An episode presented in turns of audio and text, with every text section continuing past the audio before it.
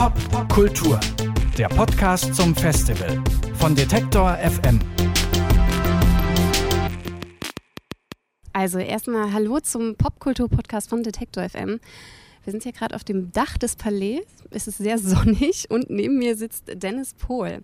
Er ist Musikjournalist, Chefredakteur der Specs, schreibt aber zum Beispiel auch für Spiegel Online oder ist beim Soundcheck von Radio 1 dabei. Und hier bei der Popkultur ist er heute Abend ein Redner bei einem Talk mit dem Titel Die Notwendigkeit eines unabhängigen Musikjournalismus. Hallo Dennis, schön, dass du hier bist. Hallo.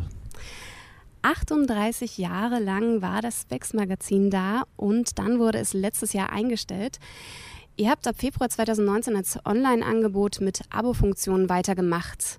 Vielleicht kannst du mir mal erzählen, wie sieht denn eure Zwischenbilanz aus? Die Zwischenbilanz ist, ehrlich gesagt, und ich sage das jetzt nicht nur so, weil ich das sagen muss oder so, die Zwischenbilanz ist wesentlich positiver, als ich es erwartet hätte, weil wir gerade natürlich viele Veränderungen äh, vorgenommen haben, auch vielleicht das in Deutschland noch eher unpopuläre Modell einer Bezahlschranke da eingefügt haben. Und es war wirklich bei uns allen, die das dann, äh, dieses Projekt dann auf die Schultern genommen haben, war gar nicht so klar, was jetzt, also wie das ankommen wird, wie die, die alte Leserschaft reagieren würde, ob wir neue Leserschaft kriegen, ob die Leute überhaupt bereit sind für das, was wir anbieten, online Geld zu bezahlen, also ohne den Gegenwert, dass sie am Ende irgendwas in der Hand halten oder so. Aber das hat sich sehr schnell gezeigt, dass es da echt eine sehr breite Unterstützung gab unter den, auch den alten Leserinnen, die wirklich viele Zuschriften uns geschickt haben, wo sie gesagt haben, dass sie so froh sind, dass es irgendwie weitergeht und dass, dass sie sich auch darauf freuen, wie so ein Medium online aussehen kann. Viele haben auch geschrieben, dass sie sowieso ein bisschen traurig waren, dass man da online nie so richtig lesen konnte und dass sich ihr Leseverhalten halt mit Zwischenzeit umgestellt hat natürlich haben auch Leute geschrieben und das schreiben sie bis heute noch, dass sie das Printmagazin vermissen, was wir natürlich auch auf gewisse Art und Weise tun. Ja. ja. Du hast gerade schon gesagt, manche Leute waren aufgeregt, wie kann sowas online aussehen? Wie sieht denn sowas online aus? Also gerade in eurem Fall, was hat sich verändert zu dem gedruckten Specs-Magazin? In erster Instanz hat sich natürlich der Arbeitsrhythmus verändert. Also wir sind jetzt ein bisschen mehr auf Aktualität getrimmt, was natürlich ein Vorteil von online ist dass du nicht gucken musst, okay, jetzt sind wir quasi zwei Monate vor Hefterscheinung, was könnte oder was wird denn da relevant sein? Wir haben natürlich, das, deswegen haben wir eine höhere Geschwindigkeit in den Sachen, die wir machen. Wir sind doch irgendwie, wo es früher so ein extremes Stresslevel in den drei Wochen vor Heftabgabe gab und mhm. davor eher so ein bisschen kontemplieren, so gemeinsames, was wir denn jetzt da in diesem Heft machen wollen, ist es jetzt eigentlich der Stresslevel immer recht hoch.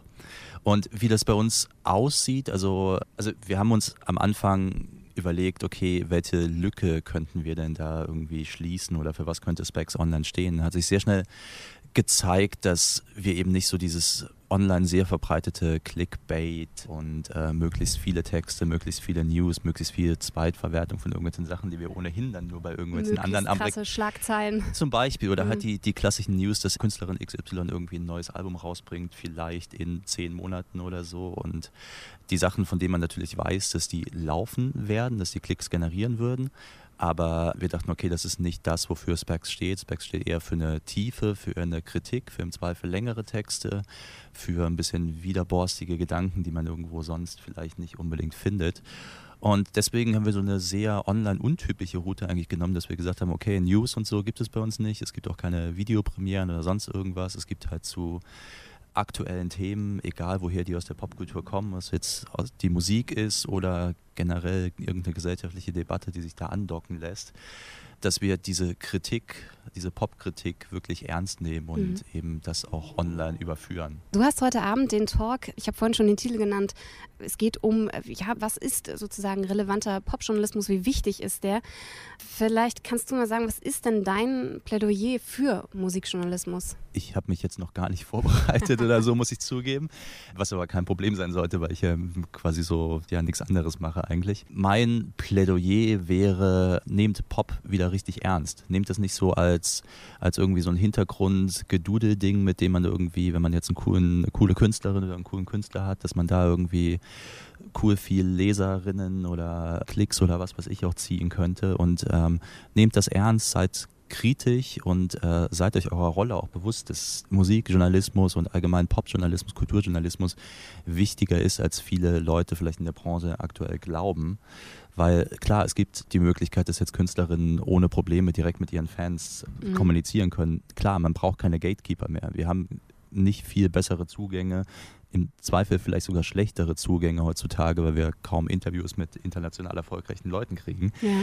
als das vielleicht vor ein, vor ein paar Jahrzehnten noch der Fall war. Und deswegen, also wir sind nicht mehr diese Gatekeeper, aber trotzdem ist es gerade in diesem Ökosystem, wo Spotify mit seinen Playlisten irgendwie bestimmt, wie Musik klingt, was irgendwie erfolgreich wird, wo quasi irgendwelche großen Firmen, gerade in diesem Startup-Technology-Bereich oder so, klingen wie ungefähr ein Indie-Label 1980 geklungen hat mit sei dein eigener Boss, mach dein Ding und so, dass es da gerade wichtig ist, irgendwie dazwischen zu gehen und wirklich kritisch zu sein, sich zu trauen, irgendwie zu, zu wissen, dass diese Kritik wichtig ist, dass, dass ja, auch wenn vielleicht an weiß gemacht wird, dass es es nicht wäre und wenn man uns vielleicht auch nicht mehr braucht, dass Kritik immer wichtiger ist, gerade in Zeiten, wo die Welt oftmals sehr unkritisch ist.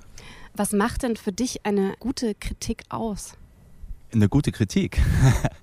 das ist total schwer zu sagen, finde mhm. ich. Es ist wirklich schwer zu sagen. Ich finde, es sollte originell sein, sollte, also wenn, wenn ich jetzt über also so eine Album, es geht um eine Albumkritik genau, oder so, Beispiel, oder allgemein, ja. was Kritik bedeutet. Bei einer Albumkritik äh, originell, nicht vom Promozettel abschreiben oder so.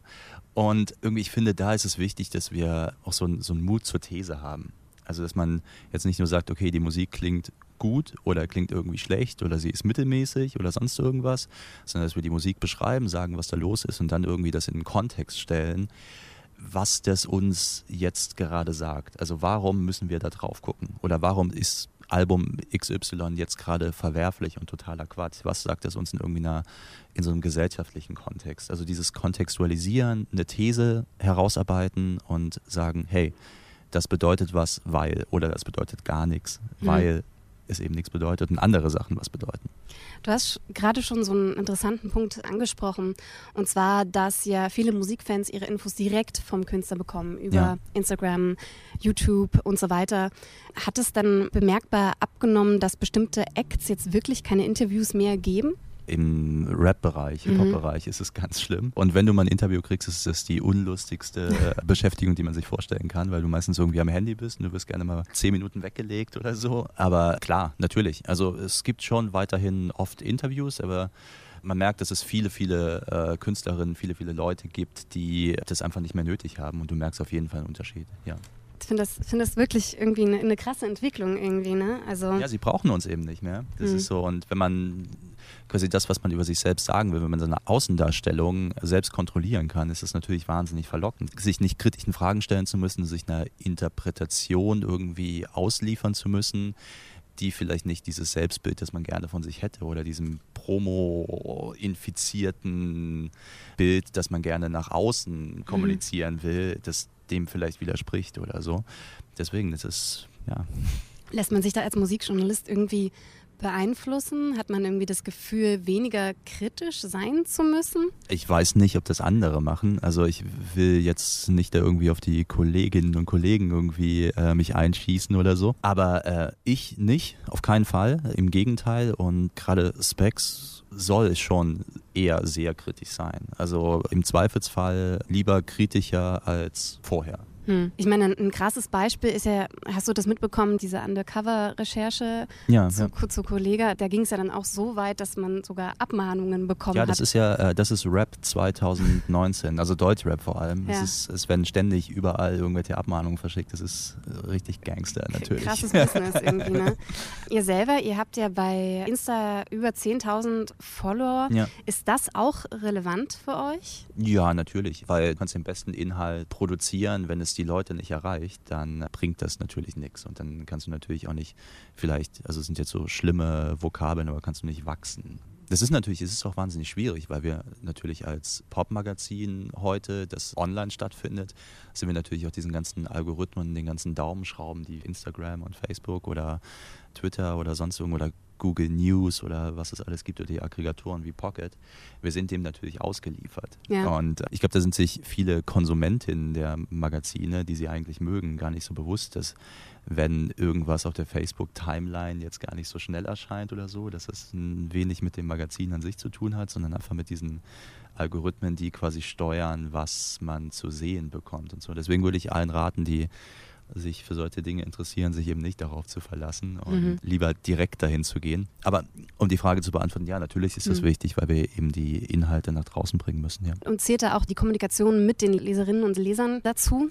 Kommt drauf an, was es ist. Mhm. Also jetzt diese, diese typischen Kritiken, die man bekommt, zum Beispiel, wir haben vor ein paar Jahren schon zur Printzeit angefangen, konsequent zu gendern in Mhm. der Sprache und da kommt halt gefühlt bei jedem dritten Text kommt wieder, ja, das ist jetzt so unlesbar und ähm, das kann den Artikel auf keinen Fall lesen, wo ich mir denke, so ja, okay, Das kann, es hin. ist schon okay, also ist jetzt auch wirklich nicht so schlimm, als wäre es unlesbar und so. Darauf antwortest du natürlich nicht, aber wenn wirklich eine ernste Frage kommt, bemühe ich mich immer zu antworten. Das geht nicht immer, manchmal übersiehst du was oder Mhm. bist irgendwie im Tagesgeschäft zu verfangen. Wenn ich E-Mails von Leserinnen bekomme, antworte ich immer. Außer es ist jetzt irgendeine wüste Beschimpfung oder so, dann Oder mitten in der Nacht? antworte ich lieber nicht. Das sehe ich dann nächsten Morgen Ja. und kann dann irgendwann antworten. Aber ich denke, das sind wir den Leuten irgendwie auch so ein bisschen schuldig, weil letztendlich wir sind auch nur so viel, wie unsere Leserinnen sind am Ende. Und deswegen, also wenn es da Anregungen oder Fragen oder ähnliches gibt, antworte ich da immer gerne und nehme dann auch die Meinung auf und diskutiere das auch gerne dann mit den Kolleginnen in der Ja. Runde, in der Redaktionssitzung, was da irgendwie reinkommt, wenn es irgendwas ist, was wirklich mich zum Nachdenken bringt. Klar. Ich würde von dir zum Abschluss gerne noch wissen, wie du dir denn die Zukunft des Musikjournalismus vorstellst. Vielleicht die Zukunft für Specs, sagen wir es so. Die Zukunft für Specs, also ich würde mit Specs gerne so weitermachen, wie es jetzt angefangen hat. Irgendwie gucken, dass man da was etabliert, was vielleicht ein bisschen andersartig ist, als man es bisher gewöhnt war in der Online-Podjournalismus-Landschaft. Neue Formate ausprobieren und immer irgendwie so, vielleicht auch so ein bisschen irgendwie so ein, nochmal so einen Stil prägen oder so, wie man auch online eine Ansprache haben kann. Wenn man dann nachher irgendwann sagt, so ja, die Specs ab 2019 war schon irgendwie ganz cool, wäre ich äh, froh damit natürlich.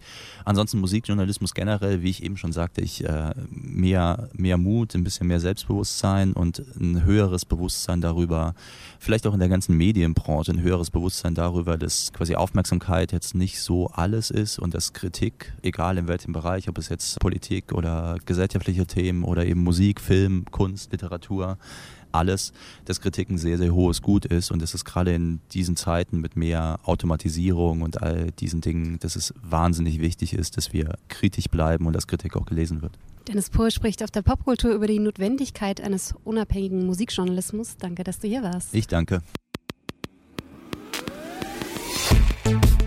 Popkultur, der Podcast zum Festival von Detektor FM.